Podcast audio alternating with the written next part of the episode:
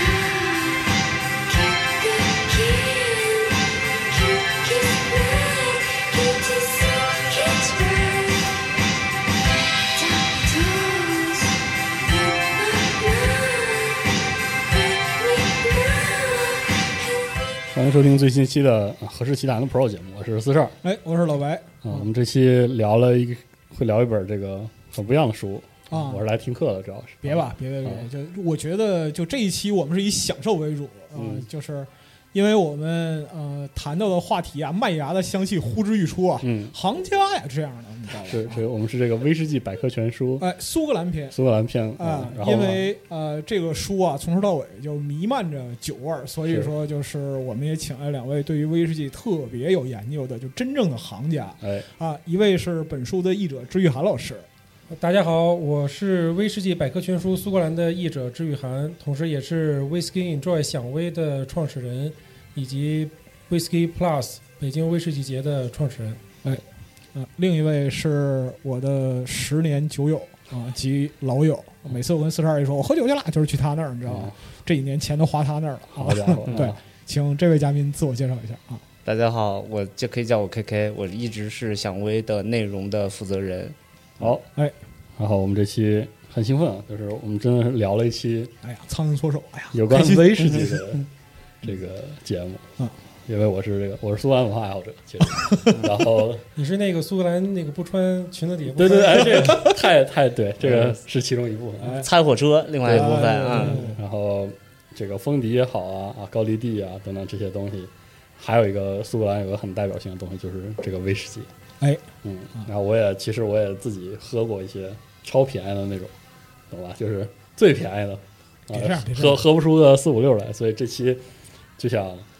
了解一下，趁这个机会录这个电台，了解一下，就是说威士忌的方方面面嘛，还有包括终于能卖这本书了，嗯就觉得很开心。 对，其实就我也属于一个就小白阶级的这样的，就每次去就喝，主要是就 KK 本领高强，他就是调酒的手艺非常的高超啊，经常是三杯就让我不知道在喝什么，之后就开始猛喝嗯对，啊，先喝三杯鸡尾酒，对然后老白不知道喝出什么滋味了，啊之然后他就狂给到我，他就狂给我倒薄膜，那你还是知道的 嗯拼命嘛。的倒薄膜啊！行行行，可以了，就就是是非常重口的，对，天天喝博啊，是这样非常嗯的重口。啊。对，嗯然后我们这期的话，专门推的书是《威士忌百科全书》的苏格兰篇，所以我们这期主要也就围绕着这本书和这个苏格兰的威士忌，哎，来聊一下。首先还是要说一下这本书啊，这本书是查尔斯麦克莱恩啊，一位对威士忌特别有研究的老爷子，历经多年的资料收集与这个沉淀，因为他本人也是一个资深的这个威士忌品鉴师，对啊，对非常资深。非常非常资深，资深到就可怕的程度。嗯对，其实说白了就是这一轮威士忌热潮，它是跟着一块儿起来的，是可以的，这是么的，是说。嗯的，是的。很多人觉得他可能是跟酒商啊关系非常这个密切，是一个类似于酒托一样的人物。但嗯其实你跟他细聊的话，他可能更愿意把自己当做一个作家，或者说当做一个历嗯史写作者对历史的这种见证人或者历史的这种他收集了很多的，前前两天我们俩还在发邮件，然后他给我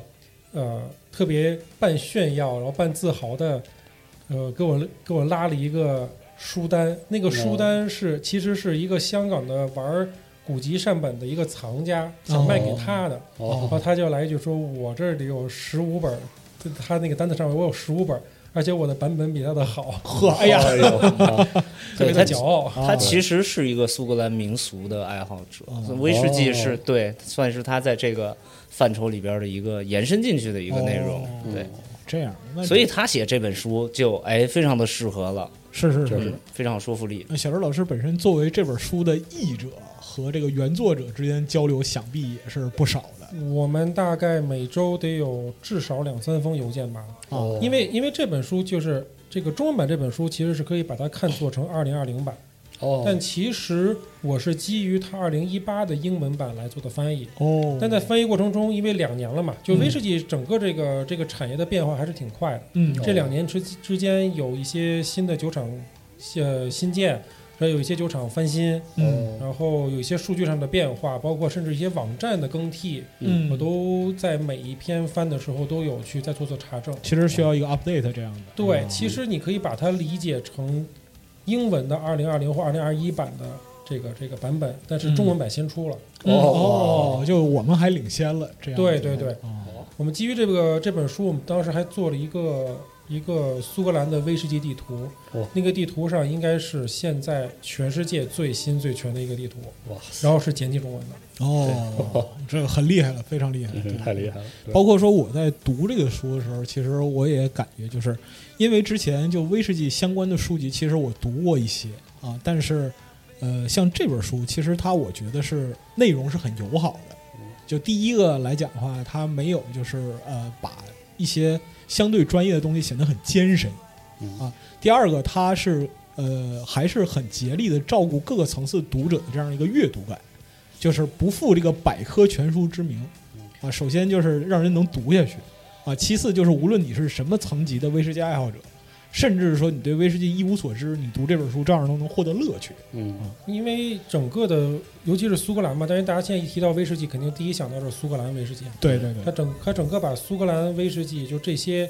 现在有的没的吧，就说嗯现在还在生产，或者说刚新建，甚至是已经完全拆光的、拆平的酒厂，嗯，它其实都有收集，一百六十多家。哇然后它其实着重在于这家酒厂为什么，比如说为什么叫这个名字，嗯为什么在这个地方，嗯，然后创始人是谁，它中间有经历哪些有趣的关键节点。嗯它其实是以每家酒厂的历史为切入点来来来做的这篇文章。就是那个民俗感非常重的那种，没错，没错，哦就是它更倾向于文化的表达。对对对，它里面有很多涉及到，比如说什么盖尔语啊，什嗯，么这个，呃，这甚至再往前倒的，比如说一些可能跟一些维京人或者一些当年的那些凯尔特人相凯关尔的，特人相关的这些事情，嗯它其实都在有有些描述，哦，那太有意思了，因为这也是他们苏格兰人比较自豪的一点。其实是是是，嗯，是所以说其实本质是一个三岛传承的这样一个概念。对对对嗯。就小周老师跟我说这本书的时候，就特别自豪的说了一句话，就是如果你不看这本书的话，你只看维基百科，有些故事你一辈子你也找不到。对啊，这里面有一些很独特的故事，对，其实是其实是 Charles 老爷子他自己对于这东西的融会贯通的一个一个点。哦，然后然后咱们用一种比较亲亲、比较接地气、比较亲民的方式，大家能了解到。因为其实你想想，除非是你要查什么特别特别艰深的东西，你很少去看维基百科，对对，嗯那个东西感觉离你距离有点远。是啊，你老觉得你要做个论文儿，或者说要查个什啊么非常严肃的资料，你才去看那个东西。嗯是但这个这本书就会比较轻松的告诉你一些故事。哦，就是他表述的方式其实是更加生活化的。对对对，但就是说到，就是这本书本质上来讲，它还是会，哎呦，小周老师喝上了啊，行行的，可以可以，这嗯对不仅是酒后节目，这是酗酒节目了已经是嗯啊，哦就呃，虽然说这么说，但它仍然是一本关于酒、关于威士忌的百科全书。哎我们的听众里边可能有很多人对于威士忌还没有什么了解，对，啊，所以说想请两位老师先对这个威士忌的历史做一个比较概括的介绍吧，嗯可以这么说啊，我们还是了解一下什么是威士忌，了解一下，怎么了解来一下，的，嗯对它和牛二到底有什么不一样啊？这个我们之前想微有做过一篇文章，就是探索到底威士忌的起源在哪里。嗯呃，我跟几个苏格兰的朋友聊天的时候，我真的有一半一半吧，有一半会认为这个东西蒸馏这个东西来自于中国嗯哦，啊。哦就真的就是我当时也非常诧异 OK，因为在我们的查一些资料或认知中，感觉蒸馏这件事儿不是酿酒啊，是蒸馏这件事情，其实是阿拉伯人。对对，它其实是我的我个人的理解里，还是就是阿拉伯有了这个技术之后，可能是做传做向香世界氛，啊嗯或者说是香精，这个它向西和向东分成两个方向去走，嗯然后我们我们和苏格兰人分别就相当于获得了收获了获得了它的这个这项技术，嗯，因为你看它的整个蒸馏其实是有很大的差别的，对就是蒸馏技术，这个咱们之后可以详谈，嗯但总之是一定是从东边儿传过去的，嗯对，但这个船呢，就是这件事情到最后会很好玩的是，苏格兰人跟爱尔兰人在在争到底到底谁先获得了这项技术。对哦，对他们两家还挺不忿儿的，可虽然就隔着一个浅浅的海峡。啊哦蒸馏蒸馏这事儿还有强权争是吧？对。啊，对对，总之，威士忌其实我觉得，咱们说回来，就我觉得咱们说回来，简单的去定义威士忌，因为现在其实威士忌新在新世界、旧世界，在各个世界都有它自己的一个酿造风格了。其实没有，我们只能说，哎，某一个国家有一个酿造条例，说规定我这个国家的威士忌是什么东西，但是你没有办法限制其他，嗯对不对是？所以是我们大概只能说是，哎，它一定是经过蒸馏的，嗯是谷这物，拿谷物，对然后一定是用谷物蒸馏的，对它不能说这东西用葡萄、用梨 子、用梨子蒸出来，它不能说算是威士忌，因为但是假如说某个地方没有威士忌酿造法，人愣这么说你也没办法就有些地方就有些地方就会拿那个糖蜜，啊，那不就是朗姆酒吗？朗姆酒对对，但他但他把自己化归成威士忌。对对对有些国家是这么，因为法案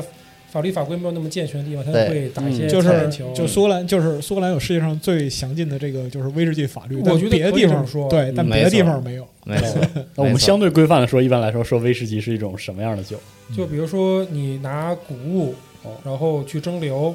呃，再经过陈年，哦然后得到的一个一个东西。如果笼统来说，我觉得这样。嗯，但是你看咱们刚才在哦这么个说的话，感觉这个涵盖表了好多东西。没错是，是刚才是这是个表述里边跟白酒是一模一样的，对，跟白酒是一模一样的，你所以你你可以用这种描述方法来描述八大烈酒所有的啊对呃对对对对，这相当于，我觉得这里边可能比较重要的一个限制是，它不能用到中国白酒用到的酒曲发酵，是它是但用是酵母，它是要用酵母发酵。对哦对对对对，这个是比较关键的一个点。比较嗯严格呃，没有，还目前还没有哪一个就是我们惯常容易喝到的威士忌里边没有用到大麦的大麦芽里边的那个，就是大麦芽发酵酶法。对嗯对对，原自自呃原生酶，对对对对对，基本上都是还是用这个发酵、蒸馏，然后桶陈，在橡木桶中桶陈，其实是这样的一个过程。对，苏格兰要求这个酒从蒸馏完之后，橡木桶陈要要超过三年零一天，哦，至少至少哦至对少，这个是写在法律这里。些法律里面的。对，在对这本书里边写到，就是苏格兰关于威士忌的法律，其实有很多我们看起来很有意思的东西，但是这些是经过就几百年，其实经过大家几百年的这个偷税漏税的斗争，哎，，对对对，最后会发现这个对不想交税是所有人的原动力。 对对对，对所以就政府就被迫无奈啊，出台这个关于威士忌的法律，就包括说它规定详细到，呃，发酵多少年、桶陈多少年以上的才能够被称为威士忌。对，因为因为其实苏格兰的对于威士忌酿造的这个法律法规是比较严苛的，是的，它我觉得可能跟整个国家的民族性也有关系，就是他们对于什么事情都还比较较真儿。啊比，较较真儿。那规定规定的其实非常死，但其实在，在长远的发展来考虑的话，其实它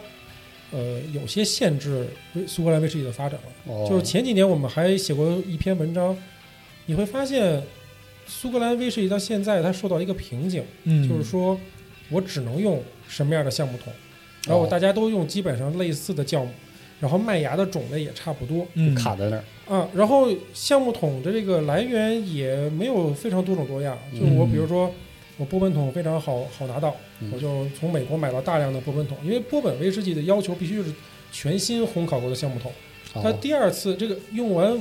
就放完波本波本威士忌之后，这个桶就不能再用了，嗯，哦它，只讲究能到出这个程度，它只能出口。它其实是一个行业壁垒，它这哦是一个壁垒，这相当于是由壁垒建立了新的壁垒啊，它是一个美国的壁垒导致了苏格兰的壁垒。哦对对对，以前呢，为什么会有那么多雪莉？就刚刚我们喝到那个雪莉威士忌，为什么会有那么多雪莉桶？是因为，呃，英国人特别爱喝西班牙的雪莉酒，嗯，哦然后那会儿就大量的雪莉酒放在了橡木桶里，直接出口给了英国。哦然后这个这个里面的雪莉酒倒干净之后，这桶干嘛用呢？哦，就被酒商拿回去放威士忌了。然后有一种特殊的味道，特对雪莉就是雪莉酒赋予这个橡木桶，然后这个橡木桶又赋予给苏格兰威士忌一个特殊的味道。对呃，那那也就是说，如果我接着还要酿造这个味道的威士忌，那我就得我还得买这个桶。对， 但最后我也这个西班牙人发现，哎，这英国人比较鸡贼，他只买桶不买酒，是那啊我酒我也得卖得出去啊。是他就要求说，你要不就整桶全买走，哦，不许连买连着酒都买走，嗯要不你你就不能单独买橡木桶。啊哦，但这也导致了，因为还有一个一个原因，是因为，呃，这个雪莉酒用的这个橡木桶，基本上啊，之前啊都是西班牙本地的这些欧洲橡木，嗯，哦那这些木伐来伐去就快就没没了，啊，政府也保护说你不能伐那么多的木哦桶，嗯这就导致了整个雪莉桶的这个多方面原因，它导致了雪莉桶的价格一下起来了。哦就是现现在你雪莉桶的价格一支基本上能买十支波本桶，嗯哦，所以这个事儿，其实在当时明明是一个，比如说实事求是的图方面的事儿，然后卡死了之后，变到了现在就变成了纯粹的壁垒。对，嗯所以对说你其实你回顾整个威士忌的发展历史，你会发现就是各种风味啊，然后流派啊，酒厂，它其实往往都是这种无心插柳的壁垒，哦或者它有历史说是原因在的，它有各种各样的历史原因形成这样一个完整的历史。对，贯穿比如我们现在可以发散一下，假如说美国酒厂不再限制波本威士忌的波本就是波用本桶桶啊的一个限制的话，那嗯美国酒厂它现在不再用新桶了，那苏格兰人怎么办？对，就 就这个都是可以完全发散出去去想象对的，对对对哦嗯，所以说就是，呃，严肃来讲的话，威士忌的历史有多少几个百年？呃，如果是如果往前倒这个蒸馏的话，我觉得有有上千年的历史，上千千年年。年上千年的对历史。但如果是按照现在这种当下，比如说苏格兰威士忌这，比如说你是拿了牌照的，嗯，那可能就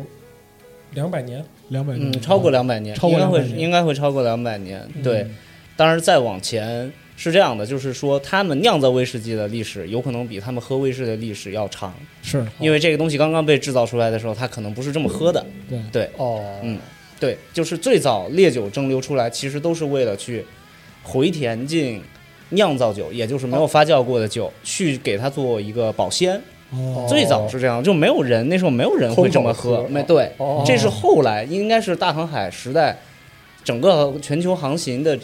这个旅程变得非常的普遍了之后，大家发现哎，直接这么直接喝也喝，很好，挺屌的，对，哦因为因为因为你实际上是在海上没没得喝了。没错而且而且没错放在橡木桶中比较安，就是比较易于对储存，对也对哦易对于来回滚动啊。这确种实而且高效。你想，你要带啤酒，它又一容易坏，二占地方，啤酒的是事儿很容易腐坏，没对错没错，哦，其实我我想说的是，您这边说的是非常严格的，从制造这一侧说的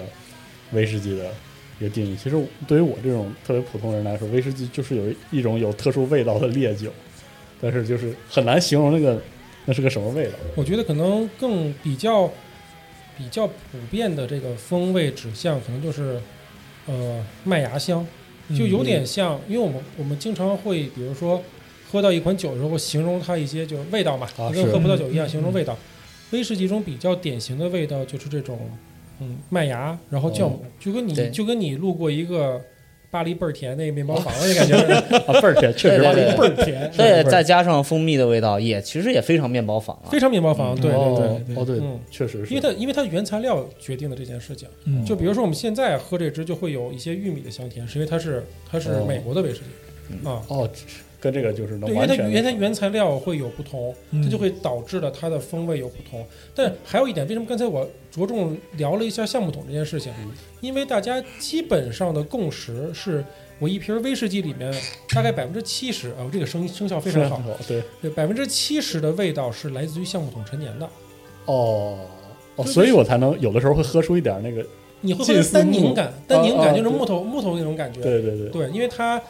毕竟这个酒酿造出来、蒸馏完之后，蒸馏完之后是一个没有颜色的一个透明的液体哦，啊，就就完全没有颜啊色，威士忌不是，其实刚出来的时候不是这个颜色，不是这个颜色，它是透明的，嗯，它是透明的。那它后来放到橡木桶中，它从橡木桶中汲取了味道，汲取了颜色。哦，一般情况下，呃，分成分成就是有些人会觉得说，我这个酒不要加焦糖色，就、哦就跟咱们喝可口可乐那种焦糖色，嗯是类似的，但它是不不一样的。这个就都是叫焦糖色，但它其实是不一样的。就是有些酒会放焦糖色，有些酒不放，啊，这个嗯其实是要添加进去的。一呃，差不多一半一半吧。嗯哦，对，它会为了这个色泽的稳定统一性统一统一性性，但其实并不会增加太多的味味道风味嗯或者说几乎不会啊。哦对，这个是也也有专人做过实验，其实我们以前也写过相关的文章哦哎，但是这个相当于颜色是。普通的消费者，他对于这个东识西别的会啊对对对非常的敏感，他但是他那种那种敏感是下意识啊的。当他发现这个酒颜色不一样了，即便你反复的告诉他没有区别，没有它区别，它其没有实区可别能会疑虑，他依然会疑虑，嗯对，那不如就把这个疑虑给打消了。他其实就即便是加焦糖色儿，其实也是为了这个。那这个颜色是怎么赋予的呢？就是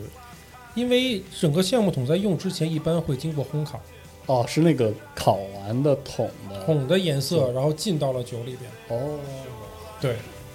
太神奇了。对，其实它的整个烤桶，或者说有的是烤桶，有的是烘桶，这个步骤是非常关键的。嗯我曾经去过一家白酒厂，他们也在做实验，也在用橡木桶去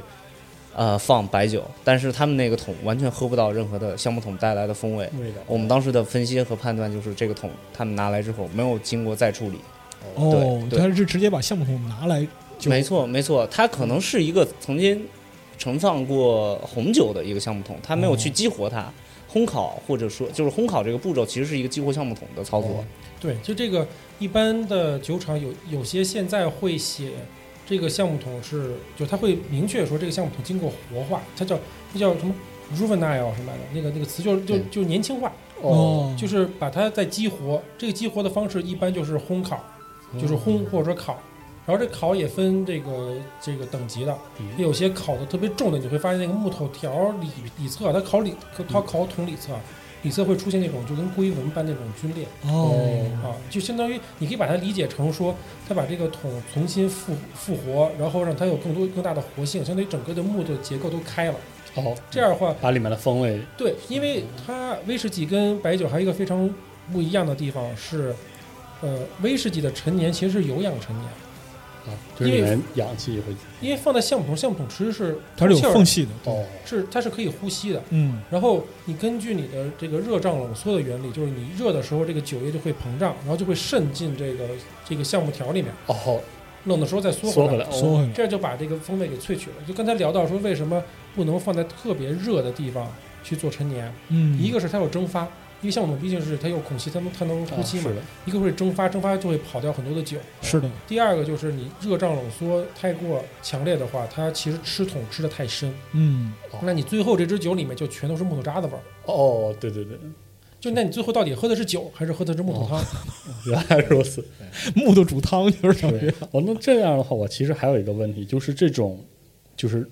贮藏过程也是它生产的过程的一部分，这种特点是威士忌一个独有特点吗。我感觉好像这个酒特别注注重这个时间这个概念，时间和它跟这个桶的交互这个事儿。对对对，但是其实除了威士忌、雪莉酒、干邑，他们都比较注重这个仓仓库管理，但是威士忌当然也是相当注重的。像这种，因对为这个桶会赋予这个味道。没错，而且尤其是当一家酒厂有那么多的橡木桶，然后每个桶的时间、它的桶型、它的酒的状态都不一样的时摆放候，的位置，对它，而且尤其当它在仓库当中，它放的高低，它的整个蒸发率也都不一样的时候，那它其实是个非常复杂的仓储管理的一个这个过程工作了嗯。对，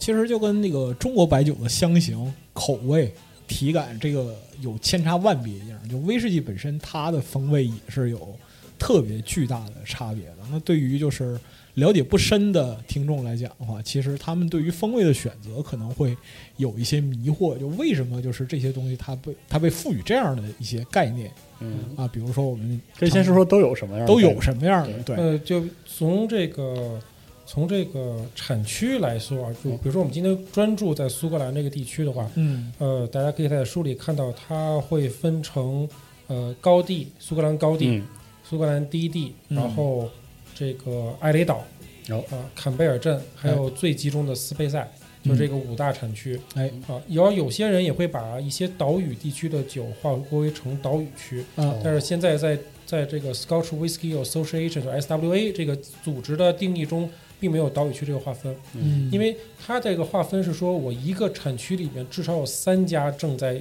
运营的酒厂才嗯能划成一个产区。产区，嗯哦，但是岛跟岛之间，它毕竟还有风土上的一些变化、哦啊，一些区别，所以它没有笼统的划归岛屿区。基本上除了艾雷岛，因为艾雷岛一个岛上现在有九家酒厂嗯啊，就刚刚你你喝的波摩就是这个这个岛上的酒厂哦，啊。但是如果从风味的角度来说，因为以前。呃，大家会非常的明晰，觉得说，OK，艾雷岛的威士忌就是泥煤的风味，就是那，哦就是那那个个消毒水儿，啊是啊哦就是那啊种那个我说消毒水你比较容易理解，啊是但它其实里面更多的是草本跟一些对这种是那个这种海海海风啊这种这种感觉，对对啊、多一些。然后呃，说到斯贝塞觉得是花香，然后说到高地会觉得比较厚重油脂感，其实就是呃，会赋予它一个相当于标签儿的这样一个印象。对，但嗯是它毕竟就是它毕竟是蒸馏过，而且毕竟是需要吃长时间陈年的一个酒，它不会像葡萄酒那样说我一块甜跟另外一块甜酒差别特别大，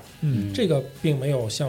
葡葡萄酒那么的复杂。嗯哦啊对，所以相当于威士忌，它是一个人的参与度相对比较高的一个作品。它相比咖啡或者相比葡萄酒，人在里边人的意志是比较重要的。嗯哦，从刚才这家那个酒桶能感觉出来，没，错，没错，就是比如说这款酒，它尝起来是这个味道，那一定程度上是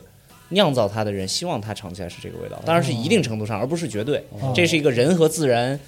呃、交互交互对啊，然后这样诞生的一个但东西就不至于说像红酒的某些分支那样就特别玄学，啊，对，那个哦就很就夸是张啊，人完全参与不进去，就包这括个说季节这样一个东西。啊哦对你有点没错对没错有点啊听天就是由命的感觉，嗯是是那是个对，其实这个是有一定程度上是人的意志，对人的审美，而且说到人的这个意志，其实，呃，我觉得大家可能喝威士忌最先接触的肯定是，比如说芝华士、嗯，百灵坛，百灵坛，然后尊尼获加哎，啊这种品牌，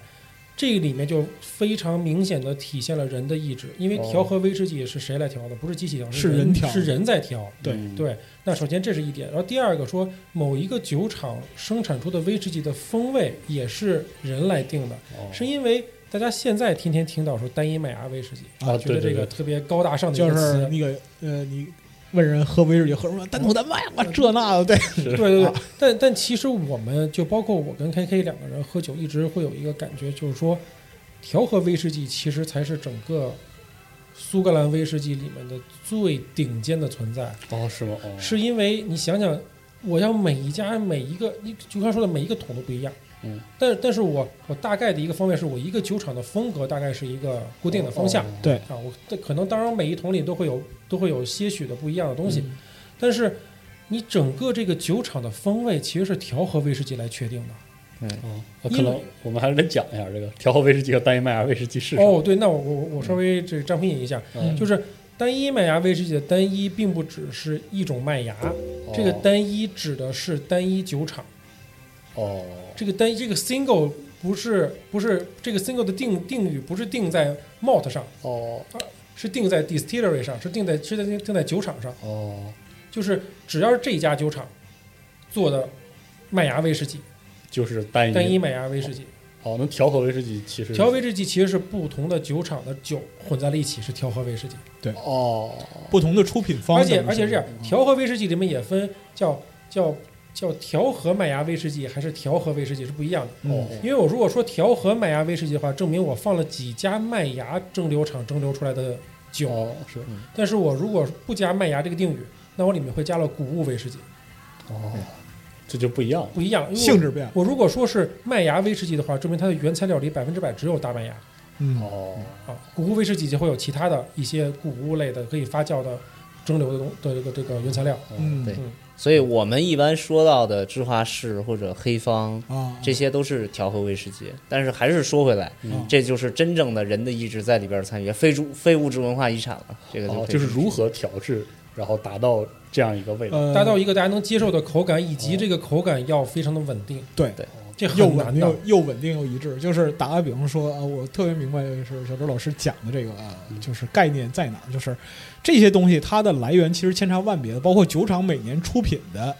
酒的口感也会，就是它采购的批次也会有变化。每个批次一定会有一些定许的变化，对，一定会有。但是如何能让混就是调和威士忌的受众始终在味觉的感受上是一致一致的？的没错哦，他喝到的都是一个东西。他喝所以到你想想，一定这是其实是特别难的一对，件感觉事好情。神奇啊！对，对，对，这比调水难多了，这个对就是啊，你农夫山泉，这是吧？确实哦。嗯然后，所以它这样才导致苏格兰的不同地区有一个统一的识相对统一的识别味道的识别。对，就是你可以从一个酒厂，比如说，比如说刚才我们喝的一款就是那个，呃，格兰盖瑞，嗯哎格兰盖瑞这支酒嗯，哎、咱们刚才第一喝第一口喝的格兰盖瑞是吧？嗯啊，就就这个这个酒厂就是祖上出过非常多特别牛的单桶，就是一个一个桶然后单独打出来，嗯打出啊来啊，然后它现在做的依然就是很厉害，但是它会有变化，哦，因为它蒸馏，它蒸馏到底是否还用同样的直火蒸馏方式，还是说或或者说我的冷却装置有没有变化？然后我用的麦芽肯定也有变化。是的，我现在的橡木桶来源肯定跟之前不一样。对，那你现在喝的跟跟你九十年代喝的七十年代的酒，就肯定有区别。是哦但是这个酒厂还是有一脉的一个脉络，就你喝它觉得，哎哦，这个酒厂大概的风味是这个味道一。是这个味道，对，我们在喝威士忌的时候，其实特别像在读史。是的，就是因为酒厂在酿造酒的时候，他一定不会先参考，就是说多年以后谁谁谁喝了我这个酒，怎么着然后说说我这个跟我三十年前酿的不一样，他们不会这么考虑，他们一定考虑的是当下的市场环境、当下的原材料成本、嗯，当下的一切，是他真正酿造这个酒的一个最核心的考量点。但这有所一以个特别 tricky 的地方，嗯是因为你现在酿的酒，一般情况下得等你儿子喝到吧。啊是没错，没错，哎，这就说要说到一个就是啊，威士忌入门者或者说是普通爱好者最关心的一个年份。对啊对对，比如说那个就嗯 K K 经常给我倒薄膜啊，对，那薄膜十二年薄，膜十二年啊，这个就是老方便了，你知道，我在是吧我自己在家也老喝。 对，那我就是喝百灵坛完全没有听过年份不年份的嗯事儿。对，因为就是我们今天那个讨论这本书，其实还是一个主要是苏格兰威士忌它的一些特征嘛。我们会不可避免地谈及就年份这些东西，我们经常看到一些十年、十二年、二十五年哎类似的这样一些概念。嗯，那很多朋友其实可能就认为说，哎，是不是就是年份越长就越好，或者说就越适合我呢？这个我我可以用一个另外一个例子来回答这个问题啊，就刚才我们聊到了，啊，就是你到底是在喝这个酒厂的风格，还是在喝橡木桶的风格？嗯，哦，因为威士忌需要长时间的陈年，但是呢，这是一条曲线的关系。哦，比如说，你这个酒刚酿出来，刚放进橡木桶的时候，新比如说酒我们是一个坐标系的话，嗯那酒厂的风格一定是峰值，哦，橡木桶的风格是是几乎是零，是底，哦是底。然后你放到十年的时候，那酒厂的风格再往下走，橡木桶的风格再往上走，哦总有一个节点呢是最好的那个是两个交汇了，或者哦说或者说两个这个这个这个风味达到了一个非常平衡的一均个衡状态，啊，嗯，但你不知道你这个点在哪里，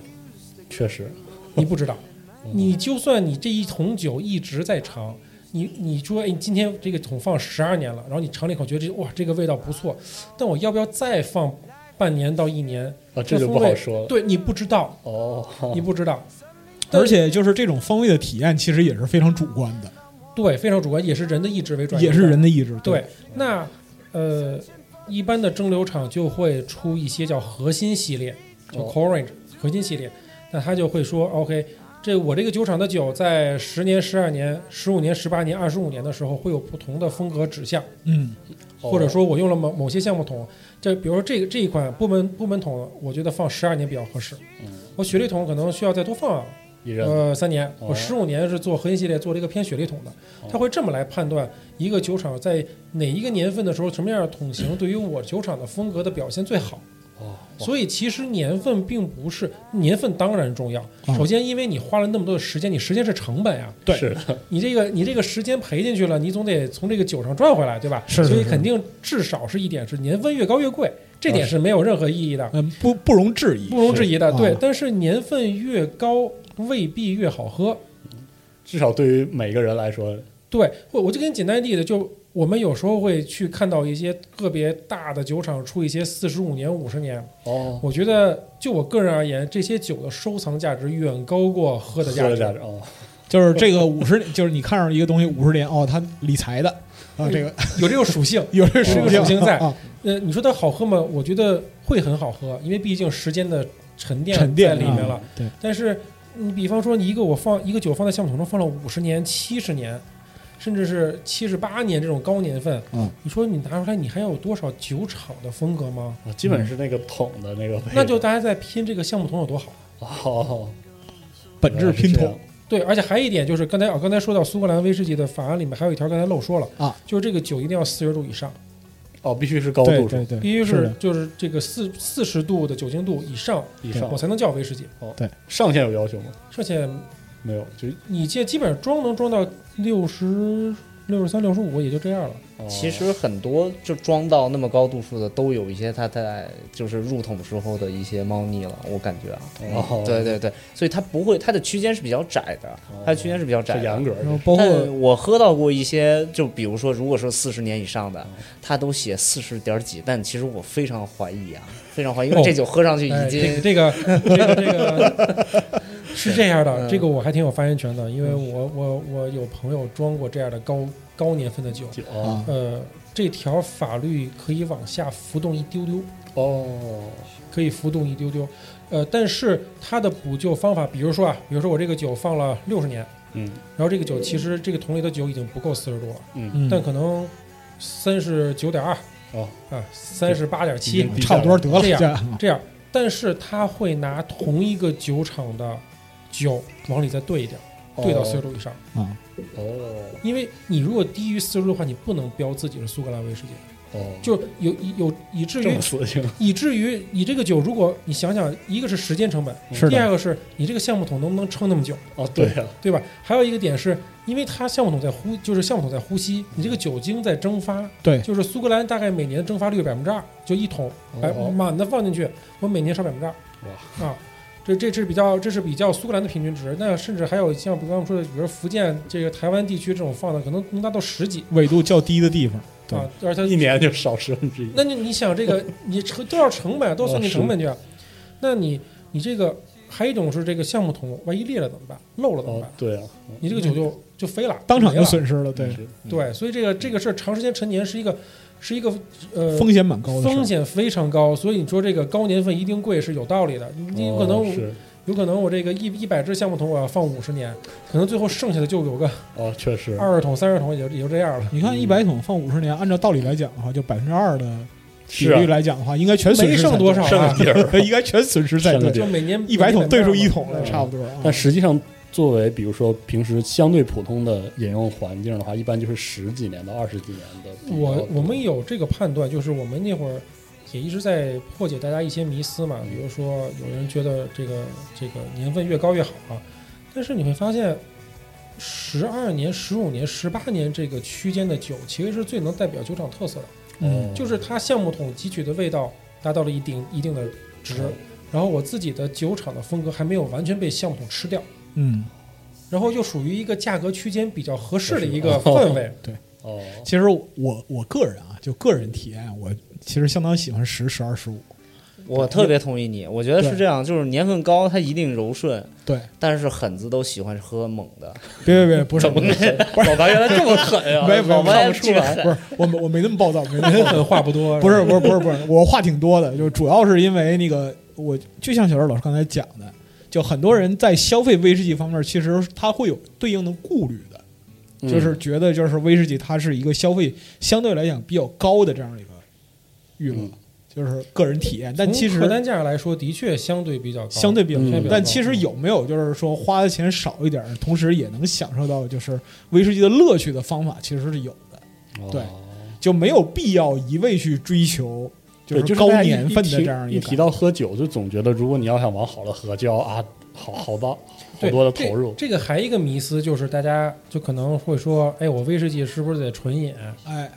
啊，哦，这这个对各种说法，对对对，包括可能很多人喝威士忌第一口是对着绿茶或者什么、哦，对什，么雪碧呀、啊乱七八糟的东西对。嗯其觉得实嗯这觉得这个是不是下品了？就是这对我，我是觉得这是一个推广威士忌的一个必然过程，哎，嗯必然过程。而且你不觉得那就是鸡尾酒的一种吗？是是对，啊，确实，我觉得就是大家需要先纯饮它一次一次，对，喝一然口后呢，喝一你口对对喝一口，嗯然后你再决定你应该怎么喝。我觉得应该有这个体验，就首先你知道它是什么，哎没错。然后呢，没你错啊再，去用你的方式去品味它。没错没好，错。这个话题到这儿正好就就到了下一个作为新手非常非常好奇的地方，就是怎么怎么喝这个事儿啊。一般来说，建议新人怎么喝呢？ I laughed at all of your jokes. My love, you didn't need to coax. Oh, Maggie, I couldn't have tried anymore. You led me away from home just to save you from being alone. 果然酒和不一样。 So that's a pain I can 对对 take. 对对，一个是四十二老师， 可以喝，可以喝，可以喝，可以喝，终于进入状态了。值得值得值得喝一杯，值得喝一杯，值得喝一杯。太刺激了！哎，我们这要不录节目就怕这个刺激，没有，我们这个作为花絮讲的。啊 对，然后那就重新说一说刚才那个话题好了，嗯，正好接到这个怎么喝对都怎么喝都行，对，威士忌你应该怎么喝？嗯，啊，对对，我还挺好奇这个，我我觉得你现在很多人会有一个迷思啊，或者说一个鄙视链啊，说这个威士忌不能兑东西，一定要纯饮，嗯，连冰都不能加。但我说说实话，我觉得这个东西是一个特别越己的一个行为，就是嗯你觉得怎么喝下去舒服舒坦，然后喝着自己爽就怎么喝，对吧？哦因为我觉得一定程度上来说，威士忌对绿茶，这个对红牛、可乐什么的，是一种鸡尾酒的表现。对，也混合也不是不能喝，嗯对呀、而且还有一个很关键的点是，你你不管你兑什么，你倒出了一个一份三十毫升的威士忌，然后你不管你兑了什么，你今天晚上那一杯它就是三十毫升的威士忌，是，本质没变。本质没有变，你的整整体的摄入量还是那么多是的，啊，只不过带点小气泡会让你晕得更快一点 而已，哦，确实，对，有碳酸稍微酒精挥发稍微快快一点再对去嗯对，对，所以我个人非常推崇四十二老师用马克杯喝 啊，我觉得对啊，马克杯形状跟古典杯差很多吗？没有啊，对，这个这还是一种非常老派的喝法，是，然后听上去其实还有点苏联，你知道 吗？啊，有道理，这我操，就竟然还有这一层啊！哎啊，打打开冰箱铲一勺冰，或者出去伏尔加河上凿一块冰，然后一喝，非常古典浪漫了，啊对吧？对对，哎完是全啊完全可以，就是是随心所欲的，是我孤陋了啊！ 哎，正好我还想问一下，这个有关专门的这个这个杯，它本身有什么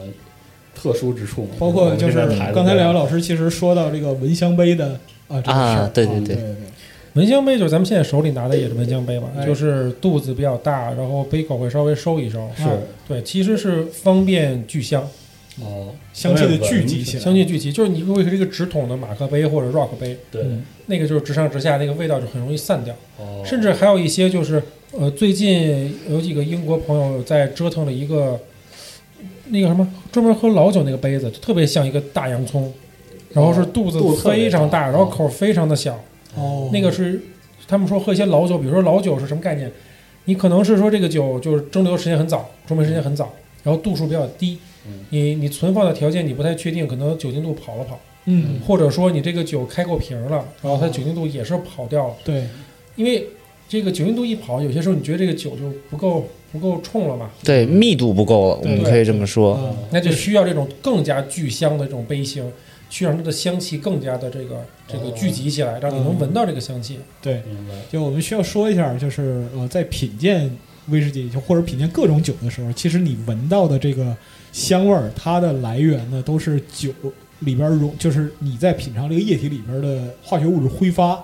啊、给你的嗅觉带来的一体个刺激验，感，一对对个对，刺激感是喝酒非常必要的体验的一部分。是对，我是就是刚才也聊到说，我是喝酒比较愿意呃享受这个回甘的，但其实呃，威士忌对于我来说，因为我我我也是就是成年之后也什么酒都喝嘛，就是这个这个呃也喝茅台，嗯然后也喝喝点精酿，喝虽然喝不太懂，基本上 K K 带我喝精酿，然后也也也也喝威士忌，但是我是觉得威士忌从前段的闻香到喝下去那一刹那到回甘，它是不一样的。嗯哦，这个过程还蛮美妙的。而且你每一瓶酒你开，呃，因为它有一个氧化的过程嘛，就是你新开一瓶酒，然后有时候咱们说觉得，哎呦，你第一口觉得嘖劝退了，这酒你觉得不行不，行，但我们会把这个酒再放一个月，嗯哦甚至放两个月，让它就自然而然的就会有一些这个氧化的过程。嗯，你再喝的时候会发现这个酒变了，哦，它有变化。对啊它这个变化不像白酒，比如说这个放在瓶中再继续陈酿，更更加纯化，这个它不是这样，它其实是一个氧化的过程，嗯啊哦，不太一样。嗯我感觉听了这么多，我觉得两位老师提到有经常会反反复复提到一点，就是这个变化，无论是酿造过程中的种种环节，还是喝的过程中，就感觉威士忌确实是它不断在变化，这个事情很神奇。对你，你想你一个酒，如果你现在喝一个味儿，然后你二十年后还是一个味儿，然后就感觉很无趣啊。就未免很奇怪。嗯确实，嗯对，而且其实刚才咱们绕开了一些，比如说关于高年份的、关于更昂贵的威士忌，它的这个，但其实恰恰绕不开的就是它的价值就在于它的变化。变化对，而且其实你在喝那一代人对于威士忌风味的理解，理解对它的变化是多种多样的，一方面是酒从倒到杯子里到你五分钟后半个小时喝这样一个变化，另外一个变化就是这个酒厂依然存在，你喝到了它五十年前酿的，你喝到了它今天酿的，然后它中间的一个变化，哦，对其，实就是多重维度。听就两位老师这么讲讲来的话，就给人一种感觉是什么呢？你品一个酒厂的出品，其实就好像是看一个家族传承的这样一个感觉。没错有没错有有，对对，就比如说是呃，这个酒厂存在了多少年？就打个比方说一两百年，对，或者说七八十年。那么今天的这个酒厂的风味，其实你从能从他身上看见他的就是父辈、祖父辈的影子，没错，但又不完全是那个时代的，就是复刻。没错，因没为错，我们就是中国这边的酒友们喝威士忌的时间还比较短嘛，嗯对吧？嗯虽然这个这个尊尼霍加这 Johnny Walker 从民国时期就登陆了上海滩，因为啊是就有是的很多这是的种这种是那种上海风格的这种画报嘛，是是啊插画。对，但其实大家真正的接触威士忌，可能就这十来年、十年吧。嗯，对。如果再往老了说，那就是九十年代那帮做音乐的喝杰克丹尼的年代啊啊，那时候也没有 single malt 这回事儿在大对陆对对对啊。对是的，是的，是的。所以刚才说的这个，呃，喝这些，尤其是高年份这些酒的变化，其实我们反而现在对一些新酒厂是抱有特别大的好奇心的。呃，比如说书里有一个酒厂叫阿兰艾伦，对嗯对艾对，伦这个酒厂到现在也就不到三十年吧，嗯，二十五六年，相当对年，轻这样年轻。相当年轻了。但你在，你相当于陪伴了这家酒厂的成长。啊！你看着他从无到有这样子，对，然后你可以，因为现在相对而言，你还比较能以一个合理的价格去找到它刚开始出酒那些、一些、哦那些产品。你经历了一个他最初的那批酒，对然后因和为现在的它就算这个家族，它之前跟威士忌有关，它会会有一些经验。嗯但是你一家新酒厂，你从选麦子的种类，哦到选酵母，到你的蒸馏器的形状定成什么样儿，再到你你蒸馏的这个中间的酒心的把控，然后后面的这个陈年对于橡木桶的这种选择，到包括你最后出单桶，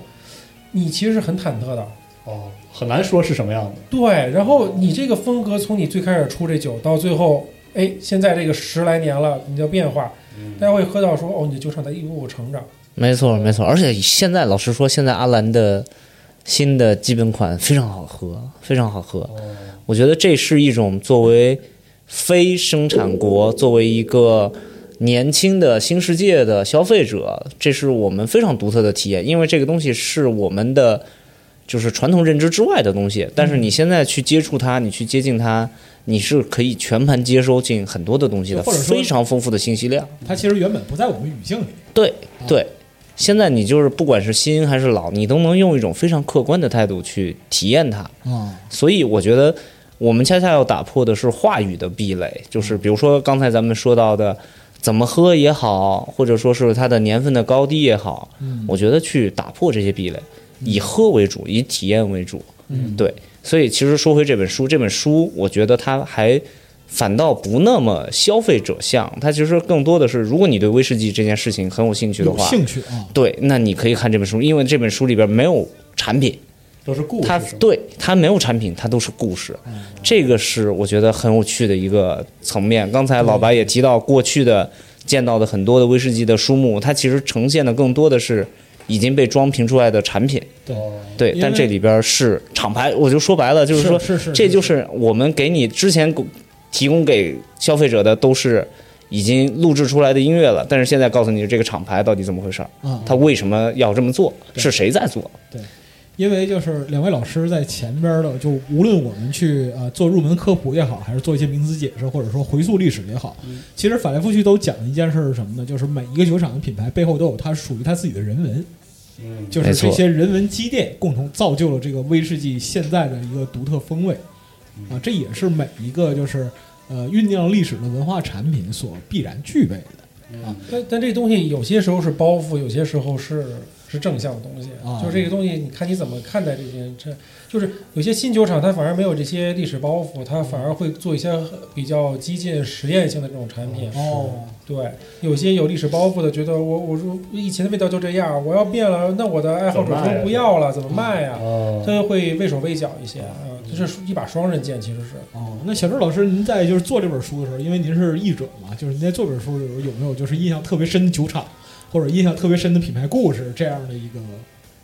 嗯，我因为我我个人在就是对于苏格兰威士忌有有几个品牌我也比较喜欢嘛，比如说像什么呃克里尼克里尼利基小猫，嗯然后我也关注一些新的酒厂，比如说叫埃德麦康这个这个酒厂阿德纳姆肯这个品这个名字很难很难念啊，嗯但你会发现，呃，不管是一个新酒厂还是老酒厂，就是他们其实对于创新这件事情，虽然就在带着镣铐跳舞啊，嗯但是他们其实很努力。比如像埃德麦康这个酒厂，他们几个股东两个是当地地主，啊嗯然后这个品牌本身也是有很长的历史的，嗯哦但但后来因为种种原因关掉，然后又复兴，然后这个新的老板又有这块地，然后又觉得威士忌很好，他就他就去盖了一家酒厂。哦，是这么来的，对，盖一个酒厂之后呢，他同时有一些历史上的沉淀，然后然后再加上他很想做一些不一样的东西，就比如说说到风格啊，刚才刚才聊到风格，我们可能觉得说艾雷岛就是泥煤，啊，但艾雷岛也有不也有做不带泥煤的威士忌，嗯然后这家新的埃德麦康酒厂就是我出的一个酒，比理论上来说我三年就能叫威士酒可以卖了，但他说我觉得放了三年这个酒味道不够好，他就硬把这个酒拉到了六年。哦然后呢，他做的第一款酒是放了一半的泥煤威士忌，放了一半的非泥煤威士忌。有样哦，这个想法有点厉害了。对，然后最后你很难界定这东西到底是一个泥煤威士忌还是但如果在传统的就是威士忌品鉴的这一块儿来说的话，就就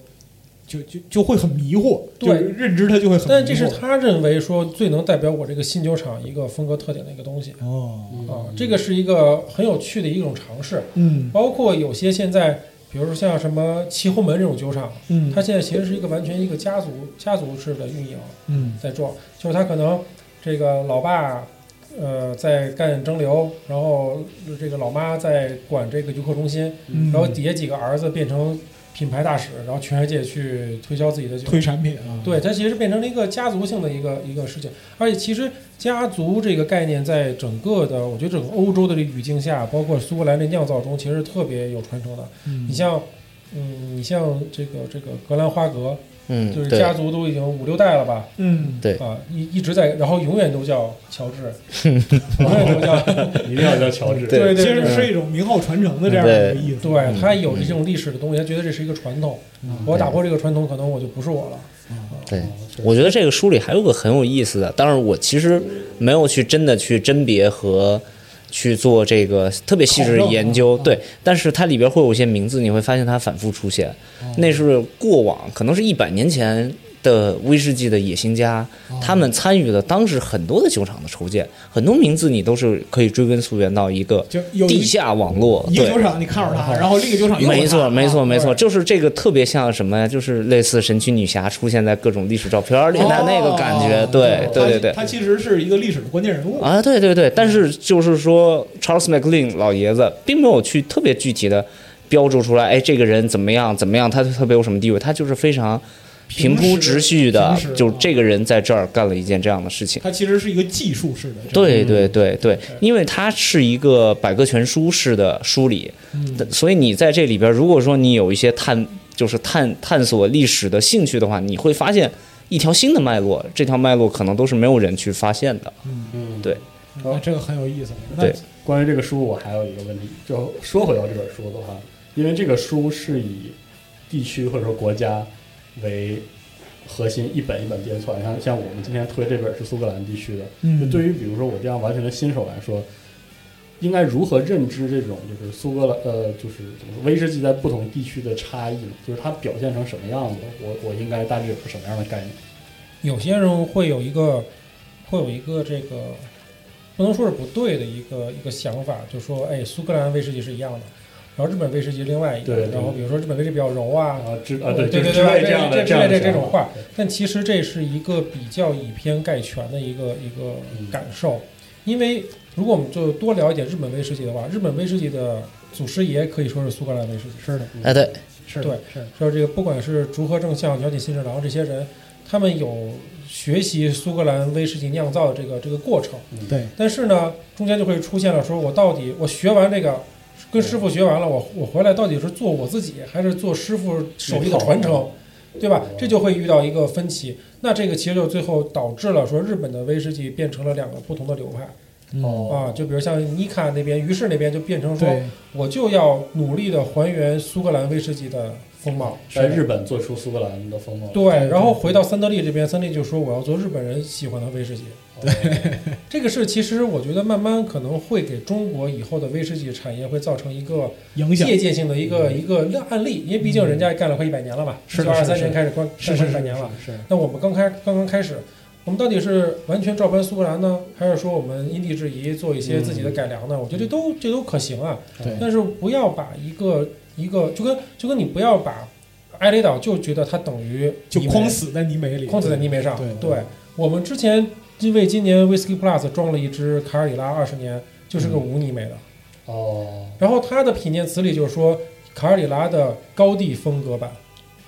就是没有不带泥煤，但是同样很很雄壮，很有活力的一支。哦，那就嗯会告诉你说，我们当时装这支酒也告诉你，不要有这种对于一个品牌、一个酒厂、一个地区的固有偏见。对，刻板印象，每个、啊每个酒厂都在自己厂，就当然它要保持自己的那那条主线不变，嗯且主线一直很稳定，但它不影响它去做一些尝试嗯啊。我觉得对于任何一个国家的威士忌，你都抱有一个。呃，我可以试一试，嗯，我可可能喜欢，可能不喜欢吧，对吧？这个我觉得没有什么损失啊啊。就他们确实会带有一些当地风土的特质，特征，嗯，我对觉得但是又没产有品的框死在里面。对对对，我是觉得是这样的，其实跟是不是有全球化贸易有关系哦啊？就是苏格兰它之所以可以被分产区，因为它当时酿造出这些东西是只让本地人消费的，嗯，但是它是一个我也发现这非常自然的生长的。是但其实当日本人开始做的时候，他们其实是集团化的去安排。所以的话，其实，在日本的话，你按产区去分，按空间地理去划分酒厂，就非常的不科学了。嗯那如果说我们其实可以想见，在中国，其实可能也不会按照这种方式去分，说每一个厂，比如说南方的酒厂、北方的酒厂是怎么样的一个风格，也也无法可能这就也无法这就样去北方分酒了。厂它有可能做出就是热带风格的，啊，没错，非常有可啊能。，这个还对挺好玩的。比嗯如说啊，就是呃，现在就就刚才说到日本这集团化、集团化这个作业啊，嗯，日本有些酒厂就是说，哎，我我的一个酒厂的风格如果我不够丰富的话，那我拿地理空间、地理就是空间去换这个这个这个时间，或者或来换其他来的弥补它，弥补嗯啊，就是呃，叫 Malus，就是它它整个这个酒厂在信州一开始，嗯后来发现它信州不够丰富了，它就做了一个鹿儿岛，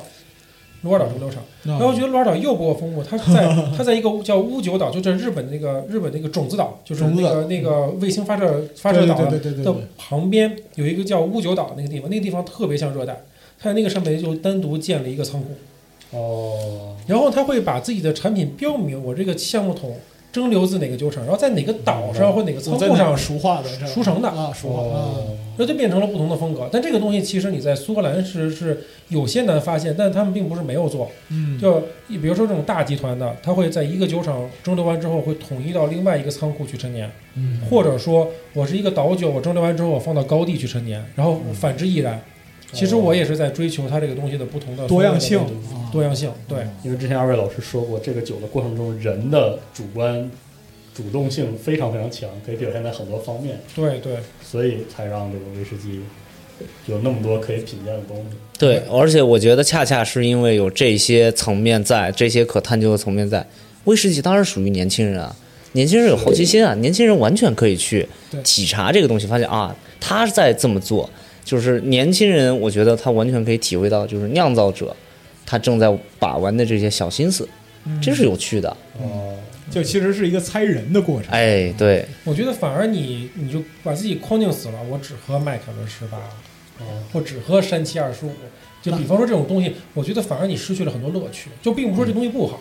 而是我觉得你失去了很多乐趣。对，哦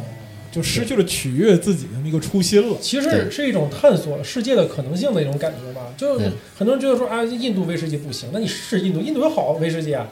哦，然后像像比如说我们喝葡萄酒的时候喝新世界，那新世界，比如说对于对于威士忌来说，我也可以去尝尝新西兰的、澳洲的，对，然后瑞典的这些地方，其很实可能都会有。嗯有惊喜。嗯啊会有，当然会有惊喜，而且哎这个红酒红酒这块儿，那学问实在是太深，啊就是也也没有办法，就是聊得很细。但是就新旧世界盲品翻车这个事儿太多了嗯，，对对啊对对，真的，你像现在，比如说你去日本找一些，比如像什么致富啊，像什么后岸、信州这种这种这种酒厂，它也有很惊艳的产品，嗯，然后也也很受市场追捧的。对，就所以说还是就是把心态放平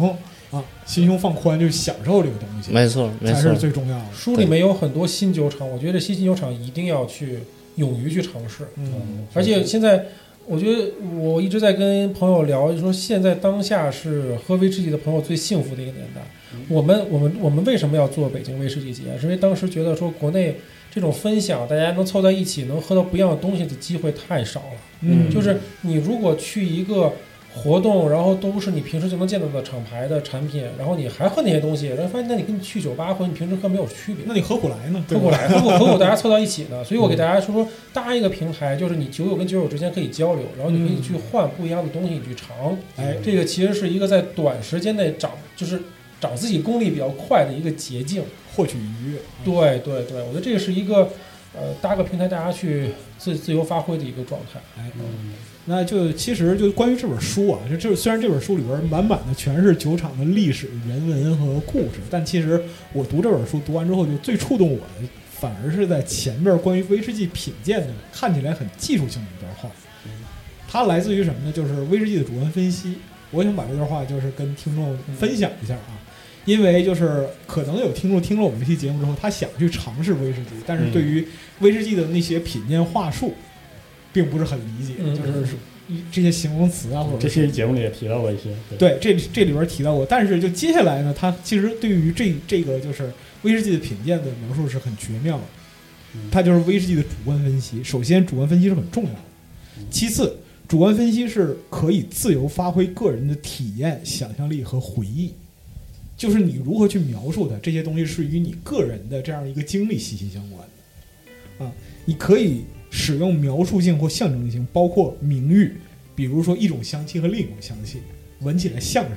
嗯么啊，像袜子，像汽油，啊，这都 OK。或者说是隐喻，借用与它近似的事物来描述，而不是它近似真实的状态。比如说燃燃烧木头的烟气和薰衣草，海滩上燃起的篝火。嗯啊，我们可以看到，就是在威士忌的品鉴过程之中，就是切身体验，甚至超越嗅觉和味觉的东西起到了关键的作用。它更多是一种意境。嗯，对，所以我觉得就是像抽象的术语，比如说光滑的、干净的，你就往它字面去理解好。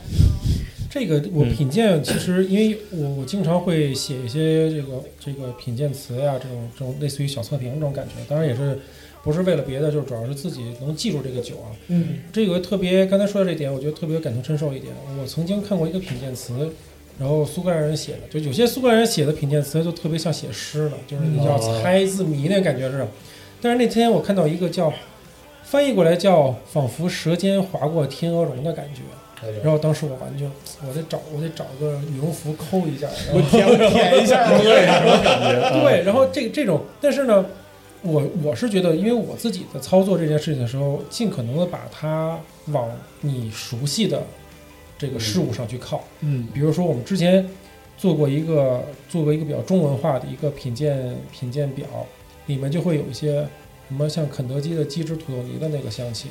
哦，对，然后你们家门口秋丽香的那个香气，就这个东西跟你生活是比较贴近就的。它一定嗯要跟你的生活联系起来。对，就就跟好比很多人就是这个这个呃喝葡萄酒的时候，然后天天在写黑醋栗，然后你黑醋栗，你知道黑嗯醋我他栗妈是没啥吃过呢？黑醋栗，对，这我觉得这个就是就是你还在努力的往他的语境上去靠。就嗯诚然，这个苏格兰威士忌它不是中国人干的事儿，对对吧？但是我觉得在味道的判断上，在还是享尽受可它的能时候，对对，还是要往自己熟悉的事物上去去靠。比如说他们会会跟你经常聊什么像呃圣诞蛋糕、圣诞姜饼，问题咱们不吃那东西。是我我还看到过就是什么帆船的绳索什么的，我这没见过我帆船，我我都谢谢你啊，我是对，所以就是真的是一定要打破这个话语的壁垒是啊，要建立自己的话语，就就是不你要喝上去是什么，就它就是什么。 就归根结底，这个威士忌还是中国人在喝。对，或者说当我们在交流的时候，我们是跟中国人在交流。对，对我跟老白，我们会有一个我们自己的共识的一些东西，烟火气的这些东西。啊，这个是咱们坐在一块儿这四个人能够体会到的东西。所以说这对才是喝酒的那个乐趣啊，对对对，你因为你是在跟跟你一块儿喝酒的人在分享这些词，对当对吧？这个是其实你说一个连你自己都不知道是什么的东西的时候，其实所有人都会对感到非常诧异。说你妈呢？你因为我那个我只喝非常应该看来是准入门或者什么，只喝过这样的酒。就比如说那个《猎魔人》的作者那个老爷子来北京接受采访的时候，他点名要的酒就是尊美醇，尊美醇、嗯对这样真一的个其实很高性价比，我我觉得是嗯嗯一些嗯一百一百多好像对对对对，一百多，我喝过这个，那因为那个酒给我留下非常好的印象，是因为它喝下去的时候，呃，它让我记起一个很神奇的味道，就是因为我爷爷奶奶是农村人，然后有的时候过年会回他们那儿。那个酒喝下去之后，就有那个炉炉钩，知道炉钩是啥？我知道知道炉钩是就是扒那个炕的时候，铁钩勾啊骨灰哦翻出的那个很呛，那个那个很呛的烟味儿和平时做饭不一样烧出来那个味道不一样。你有点那种柴火的感觉，对是吧对对对嗯然后，所以我就记得非常非常清晰，就是我对威士忌印象非常好，主要就是因为尊美醇有这个味道。对我觉得还是把这个呃感受到的味道往自己的回忆中、自己的印象中去去去带。我呃我觉得更重要的是什么呢？就是说这本书它特别好一点是，它尽量用这种方式把这个就是威士忌的体验用文字传达给每个读者嗯，啊，就好像我在 K 那儿喝酒的时候，我经常说哇这酒有点有点牛逼，我操，就好像被人迎面打了一拳，就是 有些酒是这种感觉，对对对给你一拳撂倒了。对 呃，我是觉得，就是我们是应该试图去描绘我们喝到了什么，就是对这个东西需要一些努力在里边儿。对啊，当然我曾经参加过一个酒展啊，啊啊这哎、在上厕所的时候就听旁边两个人说：“操，我刚才喝到一个酒，特别牛逼。”另外一个人说：“我刚才喝到这个特别牛逼。”我想，如果你们都是聊天的话，这没法聊了。对，就是我们只用这两个字去描述我们喝到所有东西，其实就它缺乏真正的信息在传达了，对吧？那这让我想起那个都在酒里的什么什么都聚什么的，对，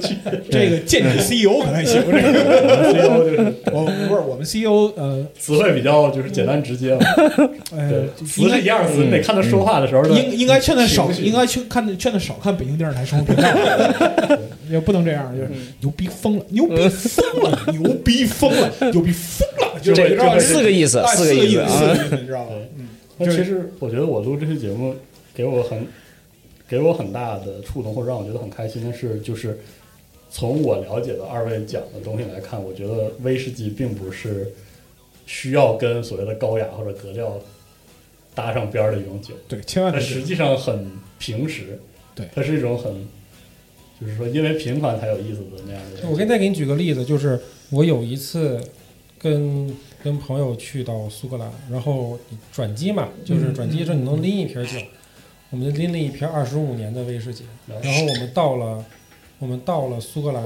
倒时差嘛，外面这个这个抽根雪茄，然后然后喝喝酒，旁边有一个 waiter，哦，看着我们这瓶二十五年的酒看了好 久，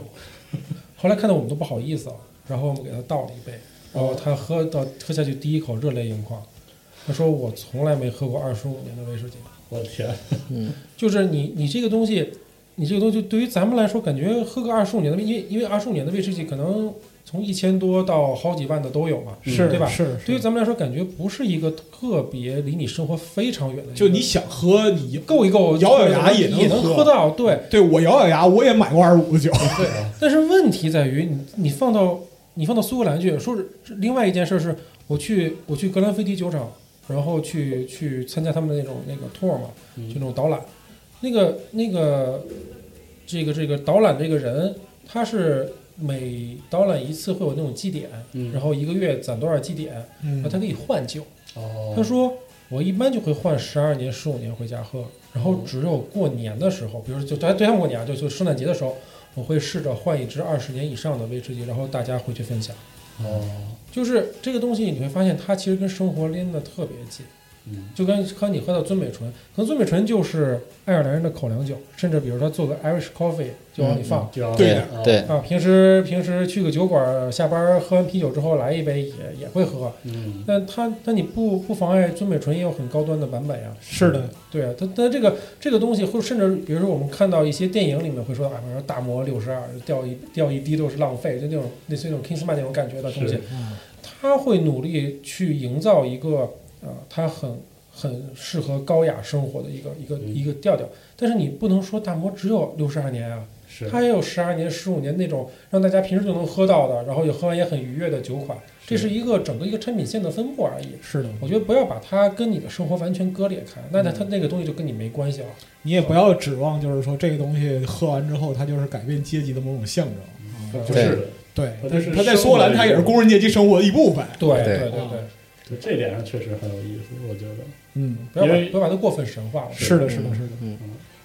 我觉得就是咱们这期节目其实啊，喝的差不多了，喝得差不多了嗯对我也我我有点飘，就是喝飘 了。 太舒服了，太舒服了，真啊的。，对，那最后我确实要说，第一是我个人的感觉，嗯因为我很喜欢喝乱七八糟的各式各样的酒，嗯，威士忌挺容易上头的，或者说就是挺容易喝到晕晕乎乎的嗯喝到微醺。的感觉，嗯感感觉特别容易进入到那种状态，那下回你去 KK 的酒吧，哇 太可怕了！我觉得哎，我早就跟你说了，就是说组局带你去，嗯不要不要带你忽悠，别别别去。别。 然后另外一件事情就是，我觉得，嗯，饮酒除去就是很讨人厌的酒桌文化之类，就像我从东北跑出来主要是赌这个东西一样，啊，呃，它本来其实是可以作为一种爱好，就是是的它本来是一种爱好，对，提升自己你你的生活条件的哎这么一件事。正因为它是一种爱好，我觉得在节目里我们也是要说，第一是饮酒要适度，啊，第二喝酒对不开车啊，对，对对，这个也是肯定要说的，是的就不要避免酒驾。而且就是各位如果有兴趣享受一下，包括威士忌或者买呃威威士忌的话，你买这本书也好啊，买尝试着买一些哎酒的话，也是要适适度量力而行，哎应该是量力而行哎，你说到这个，啊。就必须要补充一句了啊！为什么就是是我们要把这个环节放在最后呢？因嗯为这本《威士忌百科全书》呢，它不仅教你读万卷书，嗯哎，它还教你行万里路啊！哦因为这个书的特别版本里边啊，带了四个酒版，哦而且就是每个酒版是一百克，一百毫升，一百毫升，嗯，二 两。二两这事儿我觉得就有点儿 哎，啊行，买一瓶二两。前两天你喝那二两就是这书里的，你知道吗？我现在就是中信中信老师就在隔壁，我先一会儿琢磨跟他多骗几几套过来。对嗯， 书不重要，我先喝一点。嗯如果说你看了这个里边儿，它里边儿的它选择这个四个酒版都很有代表性嗯，啊，而且也很有趣，口味也尽量照顾这个就是威士忌的入门选手啊。如果你是威士忌的老饕的话，可能你看不上泰斯卡，操不喝。别别别黑泰斯卡特别好没有，的，啊他操我自己喝 了，泰斯卡来了就是那个景老师拿过来，我就把泰斯卡嗯对抢走了。对，对，嗯但是就是说，如果你看了这本书或者是听了我们这期节目，哎，对于威士忌的历史、对于威士忌的文化、对于威士忌的口味，啊有兴趣想要品鉴一下，但是一看单价，我操，七百毫升太贵了嗯，啊，怎么办呢？哎，你把这钱花拿来买这书， 这书能让你体验到四种口味啊对，不同的酒，而且就是相对来讲非常经济，因为单一个酒版的话，如果在市场上基本上每一瓶都在一百来块钱左右。嗯，对。 我们我们一想，我一直有一个 slogan 叫“把有限的肝脏留给更好的酒 嗯精哎，对”，这时候一定要打我广对对告。对，喝很有道理啊。对，所以可以，嗯，还是多喝多喝多喝嗯多喝多多种类的，而且呃，我其实我这边有一个私心，就是说在集合录一个介绍威士忌的节目，是我觉得喝威士忌的场景应该由我们或者我们这样的这代人，或者更年轻的一代人去扩展这个喝的场景。我非常同意。以及我觉得这本书的解读威士忌的方式，其实非常符合集合的方式。因为我就是看到最后，嗯当然我不是我我我得说明啊，我不是馋这书送的酒啊，反复说，越说嗯越越就 我真不是，三分因为钟就是是呃，这个书我越往后读，我就越能发现这个就是书的作者，包括说译者啊，知老师就是呃和他创作有关的每个人对于这种文化的热情，这个才是驱动于就是能够让他面试的一个核心原因。对啊，你如果说只是啊，只是为了喝，或者说只是按图酒精的刺激，那大可不必。是对，但就是威士忌本身来讲的话，我们刚才讲那么多，就是啊，破除这种就是文化霸权啊，对不要搞那么婆罗门啊是，对吧？但另一方面来讲的话，就你如果想要真的去理解它，你确实需要投入进去。嗯，你投入进去这个事情本身是很有很有趣的。对，就投入的过程本身其实就是一种享受和体验。对，就是就像我十年来一直在琢磨一件事儿，就是怎么在 KTV 那儿尽量少花钱多喝酒。对，嗯我觉得威士忌它很有意思的是在于，你看苏格兰这些基本款，再是基本款，它也是十年，这意味着这这个酒是在十年前被它代一个对这个人可能他已经不再酿造是的是的酒是的了，他如果说年份再久一点，这个人可能已经不再是了，但是你现在喝到的是 他的作他品，啊当时的某种意志的呈现体，现，对对对嗯是的，，对，它就是。我觉得我在真正理解时间这个观念的时候，威士忌起到了一个非常重要的一个作用，嗯，就是